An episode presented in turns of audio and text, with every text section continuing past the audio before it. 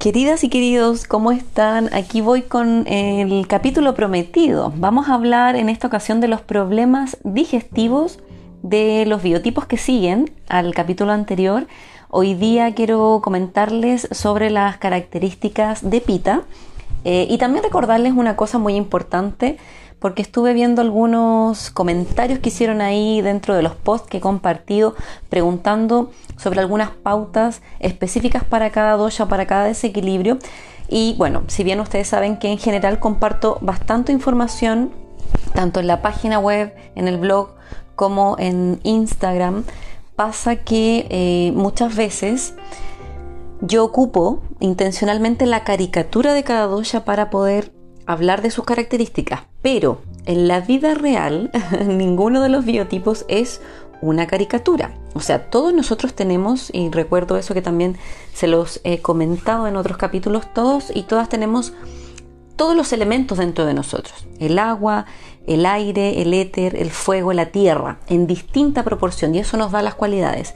Pero lo recuerdo porque de alguna manera sí, cuando yo hablo de recomendaciones generales, hablo de la caricatura, pero cada persona tiene un universo distinto porque incluso si tú, por ejemplo, tienes predominancia en Pita, que es el dosha del cual me voy a mm, enfocar hoy día, es muy probable que también tengas una mezcla de los otros elementos en ti eh, muy distinto a los otros pitas que existen en el mundo.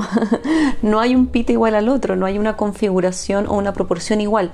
Incluso si el test de dosha biotipo que yo comparto en la página ah, te aparece, por ejemplo, el mismo resultado a ti y una amiga, un amigo, una amiga, eh, es muy probable que no sean iguales. Además, también recordarles que el test es solo una invitación a comenzar a indagar en estas cualidades, pero no es definitivo. Recuerden que hay que fijarse un poquito más en las cualidades que teníamos, sobre todo el primer septenio, los primeros siete años de vida, porque ahí, como les he comentado anteriormente, el ego no está tan asentado, el carácter, ya porque el temperamento es con lo que nosotros nacemos, ya el temperamento no es algo que se forja o se forma. Escuché por ahí a una referente que, bueno, habla de otros temas, de coaching, astrología y qué sé yo, em, referirse al temperamento como algo que se va formando, pero por lo menos desde las enseñanzas de Ayurveda, em, el temperamento es algo con lo que se nace. Hipócrates hablaba y creó una teoría de los temperamentos basado en los humores biológicos. Les eh, asignaba esta cualidad de humor biológico a los temperamentos porque es algo con lo que se nace. Y desde Ayurveda también eh, se ve un poquito así. Yo no estoy diciendo que sea totalmente real. Lo que se forja o se forma con el tiempo son los aspectos de nuestro carácter. Eso sería lo moldeable. Y recuerden que desde Ayurveda también el dosha o el biotipo no cambia nosotros nacemos con él, esto es la teoría desde aquí, ya no estoy diciendo que sea una verdad, pero desde Ayurveda es lo que se dice, lo que se dice en estos libros milenarios, el Rig Veda, la Tarva Veda, que los temperamentos y estas energías son las que nosotros con las que nosotros nacemos y que se van camuflando, se van moldeando y, se van ajustando también a nuestro nuestra relación con el medio ambiente. Muchas veces incluso podemos ver una persona y sacar conclusiones erradas sobre qué dosha biotipo es por cómo luce hoy. Pero es muy importante por lo mismo también ir mirando hacia las tendencias habituales de cómo esa persona resuelve su vida, genera hábitos, eh, se relaciona con los demás. Obviamente cada biotipo va a ser distinto de acuerdo a su cultura, su crianza, sus eh, creencias, em, sus experiencias. Así que es importante hacerles esta aclaración.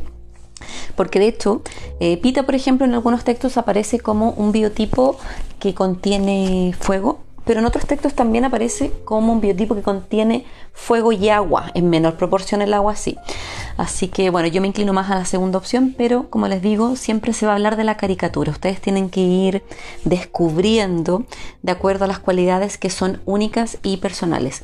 Y por eso también, cuando cualquiera de ustedes quiere tratar algún síntoma o trabajar algo, es importante que se acerquen a un especialista o ustedes mismas y mismos investiguen acerca de sus cualidades individuales y no se guíen únicamente por los doshas desde la caricatura, porque en general esos son aspectos eh, más generalizados de, estos biotipos. Y bueno, ustedes ya me conocen, siempre hago una breve introducción de lo que sea que esté en mi mente que considere que sea importante aclarar, aclarar, perdón, pero eh, bueno, quiero hablarles un poquito sobre los síntomas típicos de Pita cuando tiene problemas relacionados a la digestión. Aclarar también que digestión es una palabra coloquial, porque en realidad nosotros decimos no, tengo problemas con la digestión o ando con mi digestión mala. En general el proceso digestivo es un proceso gigante ya que implica e incluye el proceso metabólico, que también siempre lo he nombrado muchas veces, y tiene relación con todos esos etapas que pasan, ¿cierto? Em, que nosotros mismos fomentamos para transformar eh, los alimentos en energía, en nutrientes y que las células también puedan construirse y puedan también los órganos y sistemas nutrirse, alimentarse y eso también se transforma finalmente desde Ayurveda en energía vital o prana. Eh, y bueno, los síntomas típicos de Pita son acidez, ardor en la boca del estómago, em, diarrea también o heces poco formadas, aerofagia, irritabilidad, quemazón en las deposiciones y también en algunas zonas del, del, aparato digestivo, erupciones en la piel. Ya esos son los típicos síntomas de pita cuando revela problemas en su digestión.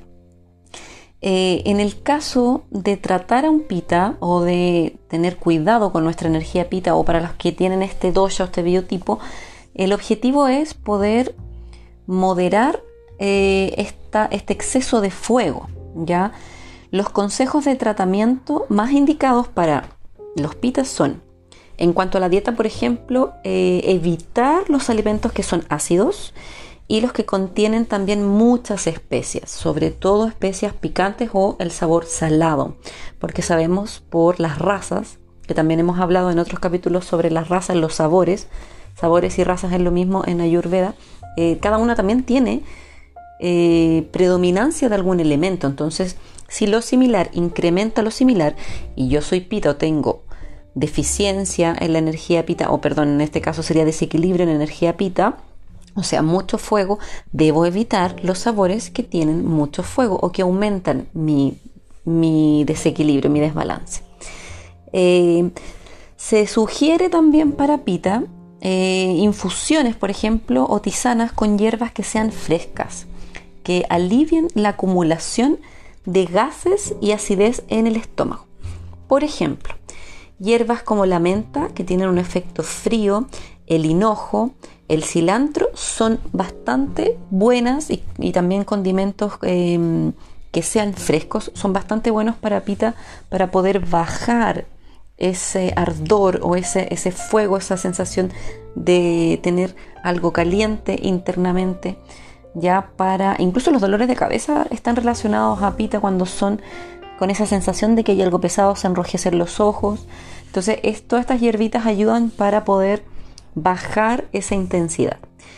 También se sugiere eh, que evites, si estás con este desequilibrio, los alimentos que sean, como te decía, muy picantes o los que concentran demasiado calor en tu estómago, como por ejemplo los guisos, los estofados y las sopas que están muy calientes y sobre todo también cuando contienen carnes rojas, por ejemplo.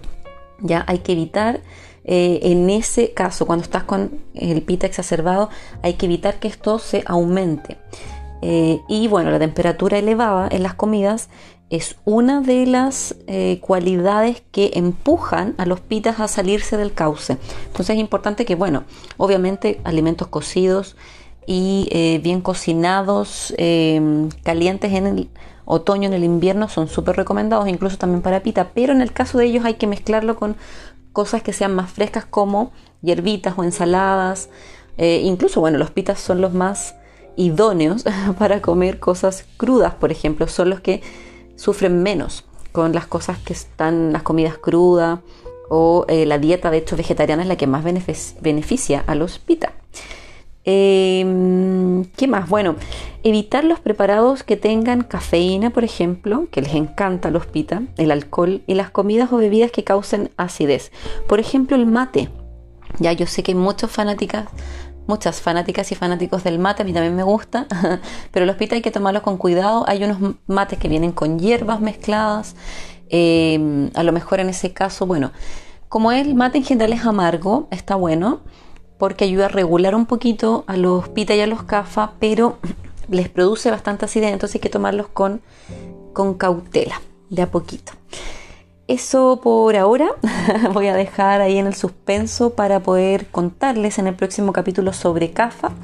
Esta vez no demoraré tanto en entregar la información, siempre prometo lo mismo, yo lo sé, en realidad yo no debería prometer nada. lo único que sí sé que estoy siempre alerta de eh, proveerles de mucha información que les pueda servir para el día a día. Recuerden que para mí eso es lo que tiene sentido de esto.